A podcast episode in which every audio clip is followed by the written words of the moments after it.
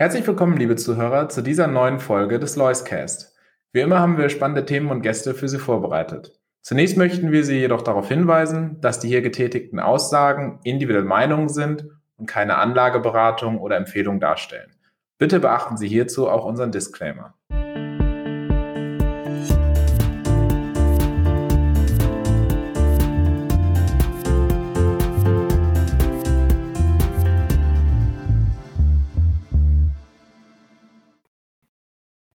Herzlich willkommen zu dieser neuen Ausgabe des Loiscast und heute hier bei mir zu Gast Markus Herrmann. Markus, frohes Neues. Wir sitzen hier direkt zum Start im neuen Jahr zusammen und ich bin froh, dass wir uns mit dir wieder unterhalten können. Danke, frohes Neues auch von meiner Seite an alle Zuhörer. Markus, wir wollen äh, die Chance nutzen und nochmal so ein wenig, ja, ich sage mal, die einzelnen Schichten des Fonds auseinandernehmen und gucken, warum brauche ich jetzt eigentlich einen Deutschlandfonds? Wie passt das Konstrukt in die Zeit? Warum hat man eigentlich sich damals entschieden, auch einen Deutschlandfonds aufzulegen und einfach nochmal zu gucken, es gibt so viel Angebot am Anlegermarkt, aber wir glauben eben, dass wir mit deinem Fondskonzept hier wirklich was haben, was es so nicht so oft gibt. Und äh, da nochmal ein wenig die Scheinwerfer drauf zu, drauf zu legen, gerade in Phasen, wo der ein oder andere meinen mag, Mensch, Aktieninvestments im Moment äh, sieht eher schwieriger aus. Ja, absolut. Ich meine, äh, Deutschland als Land ist jetzt von, äh, von der Attraktivität vielleicht nicht unbedingt das Land, äh, das die größte Sexiness äh, langfristig hat. Das wissen wir ja alle, demografische Entwicklung und so weiter und die ganzen Herausforderungen, die Deutschland hat. Ähm, aber wir äh, investieren ja in deutsche Unternehmen, das muss man natürlich strikt trennen. Die deutschen Unternehmen, ähm, die profitieren logischerweise von äh, diversen Trends weltweit, sind da weltweit aufgestellt. Wir als ähm, Aktienselektoren schauen natürlich immer, was, welche Trends werden die nächsten Jahre auch prägen, welche Unternehmen profitieren davon. Und ähm, ja, der deutsche Aktienmarkt ist ja einer der ineffizientesten, die es gibt, aus meiner Sicht definitiv. Ähm, natürlich, wenn man weltweit schaut, äh, manche Schwellenländer sind noch ineffizienter, aber da ist wiederum das Problem, dass man äh, als Investor nicht gerade nah dran sein kann und äh, da ist die Ineffizienz quasi in, in der Natur des Marktes. Äh, in Deutschland ist das ein bisschen anders. Der deutsche Aktienmarkt ist so ineffizient, weil er relativ groß ist, weil wir eine große Volkswirtschaft haben, es aber gleichzeitig relativ wenig heimische Asset Manager gibt. Ähm, man kennt ja die großen vier Namen aus Frankfurt, die DECA, die Union Investment, äh, Allianz Global Investors, DWS. Dann gibt's noch ein paar, eine Handvoll, sage ich mal, solche wie uns, ähm, etwas kleinere und das war's dann fast schon. Ähm, also auch Frankfurt, ähm, selbst wenn es die Hochhäuser, die Wolkenkratzer suggerieren, ist eigentlich ein relativ kleines Licht im internationalen Finanzkosmos. Und ja, dementsprechend schauen relativ wenige Menschen oder Investoren, die die gleichen Heimvorteile haben wie wir, also die Sprache der Unternehmen sprechen und kurze Wege haben, kulturell die Unternehmen verstehen und einfach aus dem Privatleben viele Unternehmen und Marken gut einschätzen können. Ähm, davon gibt es eben relativ wenige, die die gleichen Vorteile haben. Und ähm, dementsprechend wird der deutsche Aktienmarkt eigentlich wie kein anderer von ausländischen Investoren dominiert, die im wahrsten Sinne des Wortes relativ weit weg sind. Und das kreiert eben die Ineffizienzen und ja, äh, einfach auch diese extremen Kursverläufe, weil man immer von der ausländischen Seite irgendwelche Ängste hat, ähm, was jetzt wiederum äh, Unternehmensentwicklung spezifischer Art angeht, die dann im Nachhinein als sehr, sehr übertrieben sich herausstellen und dementsprechend stark sind dann auch die Erholungen bei den Aktienmärkten. Und wenn wir über den Lois Premium Deutschland sprechen, dann müssen wir auch immer über das Thema Marktkapitalisierung sprechen, denn das ist ja auch was, was den Fonds auszeichnet. Du bist vor allen Dingen bekannt dafür, in der zweiten und dritten Reihe unterwegs zu sein, wo sich meistens auch kein ETF mehr so wirklich hintraut oder was sich auch abbilden lässt. Äh, wo sind da die Chancen und was ist dahinter die, die Denkweise, dass man dich ausgerechnet in solchen kleineren Nischenbereichen oder bei kleineren Firmen findet?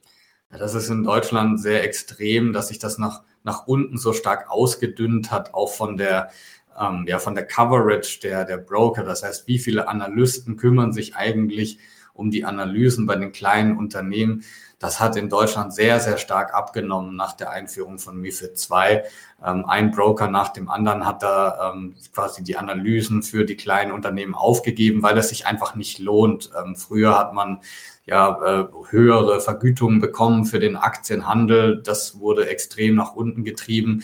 Und bei den kleinen Aktien, da geht ja nicht viel um pro Tag. Und wenn ich dann relativ wenige, einen relativ niedrigen Gebührensatz pro wenig Umsatz erheben kann, dann lohnt sich das natürlich nicht mehr für die Broker. Dementsprechend gibt es bei den kleinen Unternehmen in Deutschland meistens noch zwei, drei Analysten. Ähm, viele von denen sind sogar für das oder werden für das Research bezahlt. Das heißt, die haben keine objektive Meinung logischerweise. Man ja. hat selten ein Verkaufen-Rating ähm, auf eine Aktie, von denen man bezahlt wird.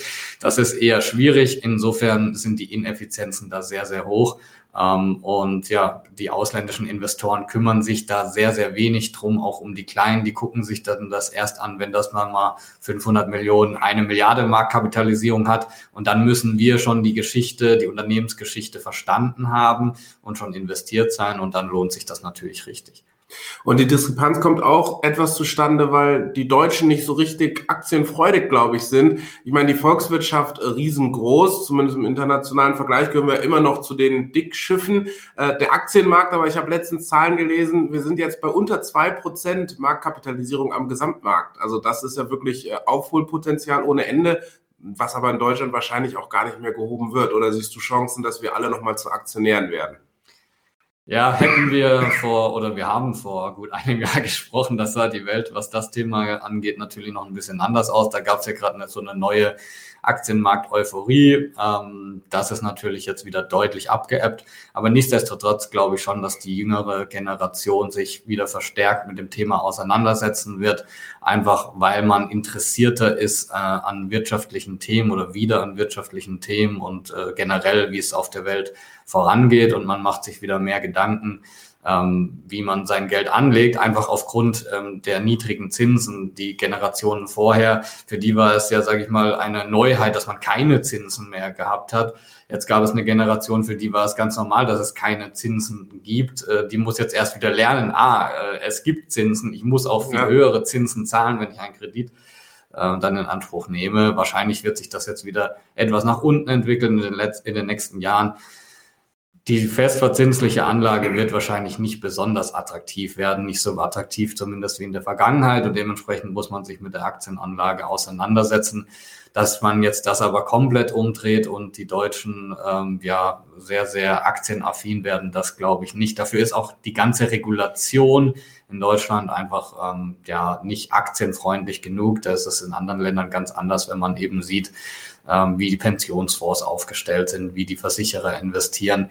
Da sind diese 10 Milliarden Aktienrente, die jetzt irgendwann vielleicht kommen sollen, ähm, nur ein Tropfen auf den heißen Stein. Und das Thema Deutschlandfonds war für dich gerade auch eine Herzensangelegenheit, weil du gesagt hast, hier können wir in so einem Marktumfeld, können wir wirklich Outperformance generieren. Der Markt ist ineffizient, wir haben Möglichkeiten, in die zweite, dritte Reihe zu gehen. Und du hast immer gesagt auch, und wir haben natürlich hier auch Heimvorteile. Was meinst du denn mit diesen Heimvorteilen? Ja, generell ist es natürlich so, der Investor, der am frühesten versteht, was bei einem Unternehmen an positiven oder auch an negativen passiert und funktioniert, ähm, der hat natürlich den zeitlichen Vorteil. Der kann möglichst früh kaufen oder dann möglichst früh verkaufen. Und ähm, diesen zeitlichen Vorteil hat man natürlich am ehesten, wenn man regelmäßig mit den Unternehmen spricht, schon auch möglichst früh in ihrem äh, in ihrer da in ihrem ja unternehmerischen Leben sozusagen, in ihrer unternehmerischen Entwicklung, äh, wenn man die Sprache auch komplett versteht, ähm, ohne irgendwie das übersetzen zu müssen oder ja wichtige Informationen dann eventuell nicht zu erhalten. Äh, man kann auf die lokalen Konferenzen gehen. Die meisten Unternehmen, die fangen ja nicht an, äh, ihre erste Roadshow in New York oder Singapur zu machen. Da würde kein Interesse für diese Unternehmen aufkommen, sondern die fangen logischerweise in Frankfurt an und dann in Köln, München und so weiter. Das heißt, da, wo die ähm, Heimatinvestoren quasi auch sitzen, am Eigenkapitalforum, bei den DVFA, Frühjahrs-, Herbstkonferenzen und so weiter. Das sind so die typischen Plattformen und das sind eben überwiegend deutsche Investoren. Und deshalb haben diese heimischen Investoren dann auch die Heimvorteile gegenüber den ausländischen. Und das Schöne, um das nochmal zu betonen, ist eben, in Deutschland äh, gibt es eben überwiegend ausländische Investoren, die in deutsche Aktien investieren. Das heißt, wir gehören im Prinzip mit diesen Heimvorteilen vielleicht zu den ja, 10, 20 Prozent ähm, der wirklich deutschen Investoren, die diese Aktien halten. Im Ausland ist das natürlich genauso mit diesen Heimvorteilen, ähm, aber da ist es so, dass eben die Märkte äh, viel ausgeglichener sind ähm, von, von der Teilhabe der ausländischen Investoren. Ja, man hört es ja auch immer wieder, zwei Drittel der Dividenden im DAX fließen an ausländische Investoren. Ja. Äh, die Statistik wäre im Mittelstand wahrscheinlich noch, äh, ja, oder ähnlich stark zu finden. Ähm, aber schauen wir ein wenig auch ins aktuelle Geschehen rein. Denn ähm, wenn wir verstanden haben, Mensch, ja, okay, so ein Fondskonzept, äh, das macht eigentlich grundsätzlich strukturell auch Sinn dann gucken wir uns das an. Wir haben in einer sehr schwierigen Phase angefangen. Wir hatten jetzt ein, zwei Jahre hinter uns, die hat so, glaube ich, keiner der ähm, makroökonomischen Forecaster vorhersehen können. Ähm, 2021 hast du trotzdem in einem super Jahr abgeschlossen. 2022 war es dann sehr volatil und die Ergebnisse waren eher am unteren Ende des Erwartungshorizonts zu finden und die Achterbahnfahrt auch durchaus ja sportlich. Zum Ende des Jahres ging es dann wieder ordentlich nach vorne. Ein super November mit dem Fonds abgeschlossen, auch im Dezember noch eine Outperformance erreichen können. Jetzt stehen wir hier im Januar und blicken eigentlich auf ein Jahr, was wirtschaftlich wahrscheinlich herausfordernd wird. Trotzdem, wir hatten ja letztes Mal auch schon drüber gesprochen, bist du eigentlich relativ optimistisch. Nehm uns da nochmal mit. Wie startest du, mit welchen Gedanken startest du jetzt in dieses neue Aktienjahr? Ja, das stimmt. Also, wenn man das so Revue passieren lässt, nochmal, waren es eigentlich ähm, mit, mit unserem Konzept, dass wir uns vor allem eben auf die kleinen und mittelgroßen Werte, weil sie eben langfristig attraktiver sind, sowohl von, von der unternehmerischen Entwicklung, die kleinen können einfach noch viel stärker wachsen, sind agiler in ihrem Geschäftsmodell und von der Aktienbepreisung. Das heißt, die sind viel ineffizienter gepreist und dementsprechend höher ist eben der erwartbare Return sozusagen, den wir als Fondsmanager dann auch erwirtschaften können. Ähm, das ist unser Konzept. Und wenn man sich das jetzt mal anschaut für die letzten zwei Jahre, 2021 war schon ein Jahr, wo der DAX den MDAX, den SDAX und die kleinen Werte outperformed hat. Das heißt, da hatten wir keinen Rückenwind, trotzdem sehr gutes Ergebnis abgeliefert. 2022 natürlich überhaupt nicht zufriedenstellend, ganz im Gegenteil, eigentlich ja, ein sehr, sehr schlechtes Jahr, logischerweise. Aber auch da war es so, wenn man sich jetzt anschaut, DAX minus 12 Prozent, MDAX und SDAX jeweils minus 28. Also die Schere ist da extrem weit aufgegangen und die noch kleineren Werte, die in gar keinem Index notiert sind, haben meistens noch deutlich schlechter abgeschnitten. Ähm, das heißt, da hatten wir einen extremen Gegenwind. Deshalb, wenn man ähm, jetzt schaut, okay, seit Auflage hat der Fonds relativ schlecht ähm, performt. Das ist so, ähm, aber man muss das natürlich immer ins Verhältnis setzen zu den Rahmenbedingungen, die wir hatten. Jetzt kann man sagen, man schaut auf die Vergangenheit oder man sagt, okay, was ist jetzt die äh, Entwicklung ab hier? Und ab hier haben wir natürlich jetzt eine Situation, wo wir nach wie vor ein sehr attraktives Portfolio haben mit einer sehr, sehr günstigen Bewertung. Wir sind jetzt ähm, im KGV 2023, also quasi für dieses Jahr, sind wir bei knapp über 12. Das ist ja per se schon günstig, wenn ich mir anschaue, dass wir in den nächsten Jahren über 20 Prozent Gewinnwachstum bei den Unternehmen erwarten. Ähm, Punkt eins. Und Punkt zwei haben wir natürlich jetzt eben, wenn wir in diesen Zyklen denken, ja, mal sind es eben die kleinen Werte, die outperformen, mal sind es die großen, dann sind wir jetzt quasi gerade irgendwo am Boden der Performance der kleinen Werte. Das heißt, jetzt ist es extrem attraktiv. Äh, man sieht jetzt auch eben, oder man sah in den letzten zwei Monaten jetzt schon wieder die Bodenbildung beziehungsweise den Anfang der Erholung der kleinen Werte. Davon konnte der Fonds auch profitieren. Nach wie vor ähm, ist er aber deutlich im Minus und dementsprechend hoch ist eben das Potenzial. Wir werden in 2023 natürlich kein einfaches Umfeld haben, was die wirtschaftliche Aktivität angeht. Das ist jedem klar. Da kann ich jetzt auch nicht viel Neues erzählen. Aber wichtig ist, dass der Aktienmarkt äh, mittlerweile ähm, die richtigen Erwartungen hat ja, an das Umfeld. Er wird nicht mehr negativ überrascht, weil jetzt die Wirtschaft nicht so gut läuft oder weil jetzt ähm, ja der Energiepreis dann doch sehr hoch ist. Aber auch da kommen die Dinge ja zurück. Ähm, wir sehen, die Lieferketten haben sich normalisiert. Ähm, die Energiepreise sind jetzt deutlich zurückgekommen. Wir hatten vor ein paar Tagen sogar einen negativen Strompreis in, in Deutschland, auch wenn das nur ein Tag war und natürlich in der Sondersituation sehr windreich und wenig Nachfrage. Aber man sieht einfach, es ist sehr, sehr volatil. Auch der Gaspreis, der ja bei zwischenzeitlich mal 350 war, ähm, pro Megawattstunde ist jetzt wieder bei irgendwo 75. Das sind schon ähm, ordentliche Bewegungen. Und dementsprechend ist das natürlich gut für die Unternehmen auf der Kostenseite. Wir hatten ja, wenn wir nochmal ein bisschen weiter zurückgehen, wir hatten 2020 extrem ähm, volatil, volatile Nachfrageseite auf der Umsatzseite der Unternehmen, aber extreme Kostenentlastungen wegen Kurzarbeit, wegen wegfallender Reisen für die Mitarbeiter und äh, wegen niedrigen Rohstoffpreisen. 2021 war dann die Nachfrage sehr gut auf der Umsatzseite und über das Jahr hinweg hatten wir steigende Kosten. Und da haben so ein bisschen die Erwartungen dann angefangen zu bröckeln, beziehungsweise die Erwartungen wurden enttäuscht an die Unternehmen. Die, die Margen sind dann einfach niedriger ausgefallen als gedacht.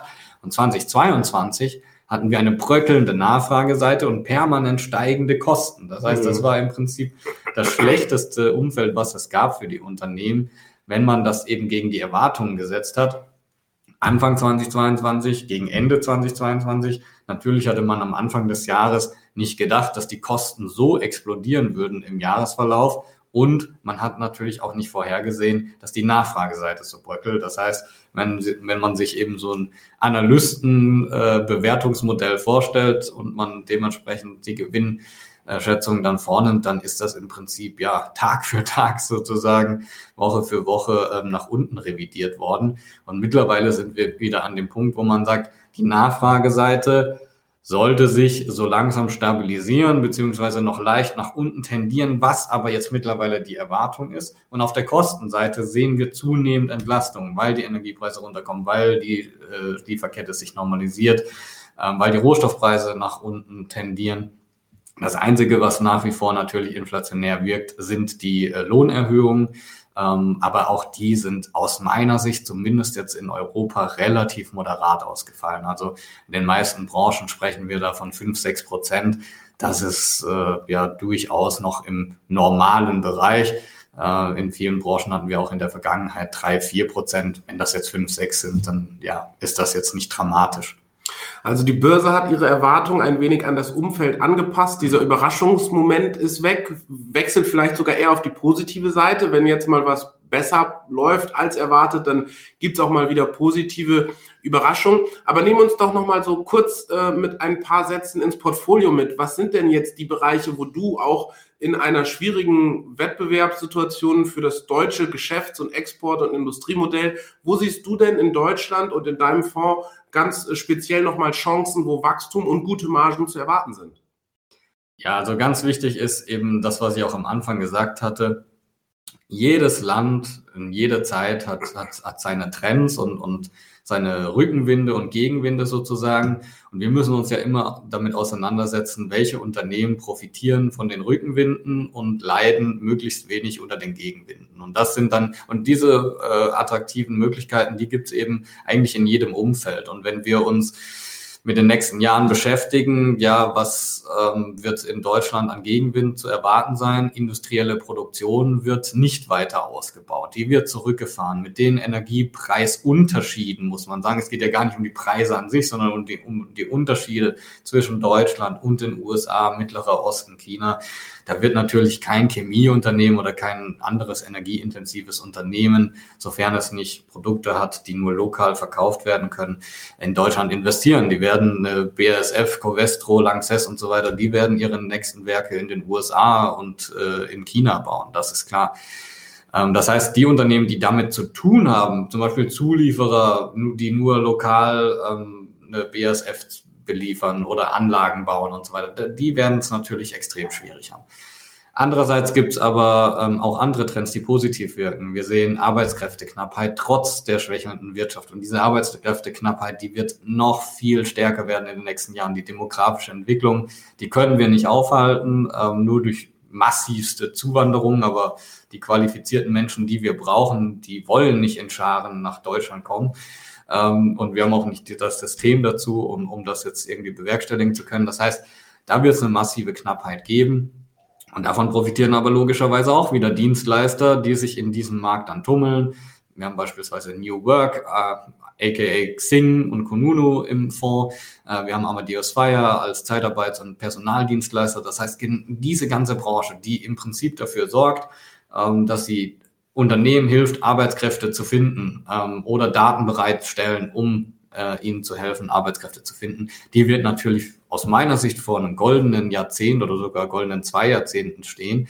Ähm, ich denke, da sind wir gut positioniert. Der ganze Bereich der erneuerbaren Energien äh, wird natürlich boomen. Wir haben beispielsweise Siemens Energy äh, im Portfolio, ähm, die ja eine sehr schwache Entwicklung in 2022 dann hingelegt haben, die aber mit äh, Siemens Gamesa als Windkraftanlagenbauer der Marktführer im Offshore-Bereich sind. Und das ist genau der Bereich, der auch am stärksten wachsen wird in den nächsten Jahren. Ähm, das war generell jetzt eine sehr schwierige Branche im letzten Jahr weil die Nachfrage noch okay war, aber die Kosten sind explodiert, die Verträge waren, äh, der ganze Stahl, äh, Stahlkosten ähm, und äh, Zementkosten, Transportkosten und das konnte über Preiserhöhungen so nicht kurzfristig abgefedert werden. Deshalb haben die ganzen Aktienkurse dieser Unternehmen gelitten. Das wird jetzt aber in den nächsten Jahren deutlich anders aussehen, weil die Preise massiv erhöht wurden, die Kosten jetzt aber runtergegangen sind und die Nachfrage wird natürlich extrem stark zunehmen.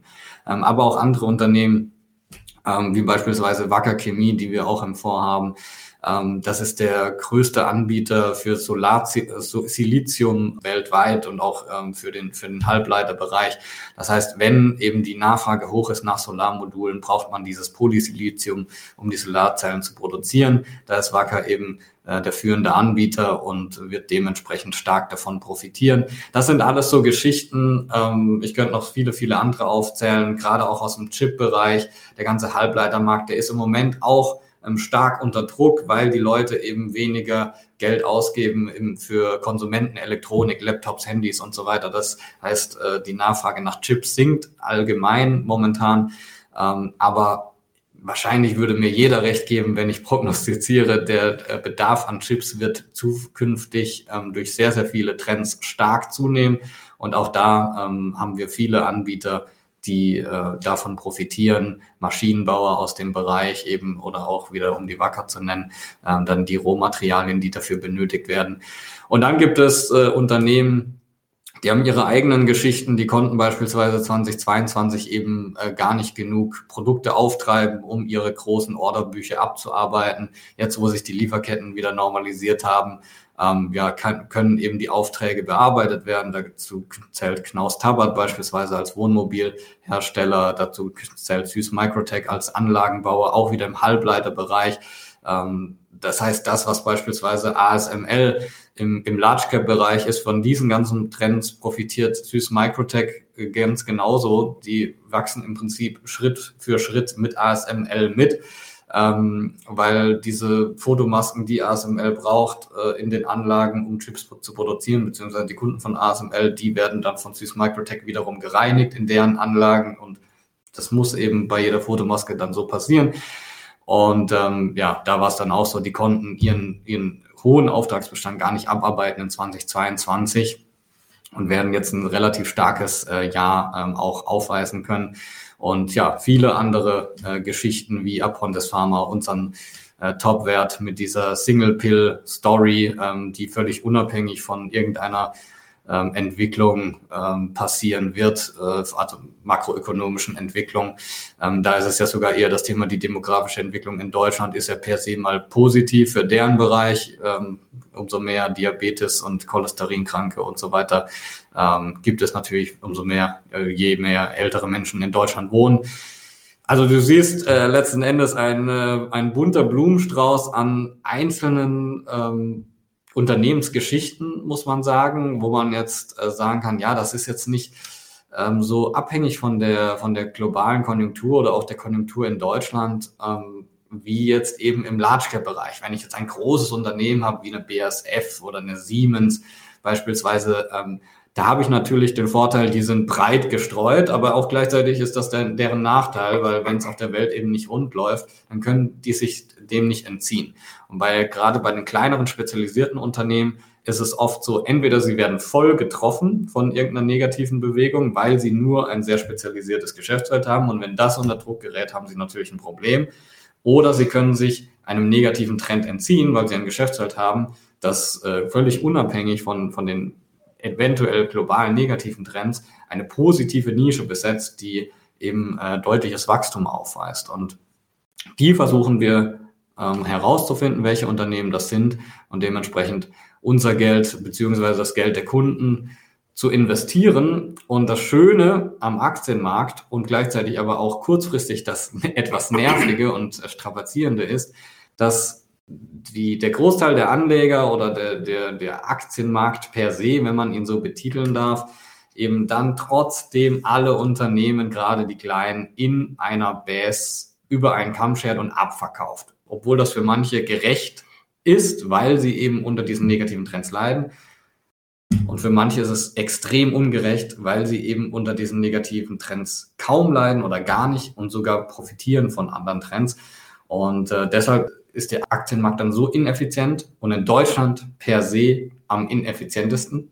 Und ähm, ja, deshalb macht es jetzt aktuell sehr viel Spaß, das Geld anzulegen, weil wir wissen, dass wir einen sehr, sehr attraktiven Kurs aktuell bekommen für diese Unternehmen, die von diesen äh, positiven Trends dann auch profitieren.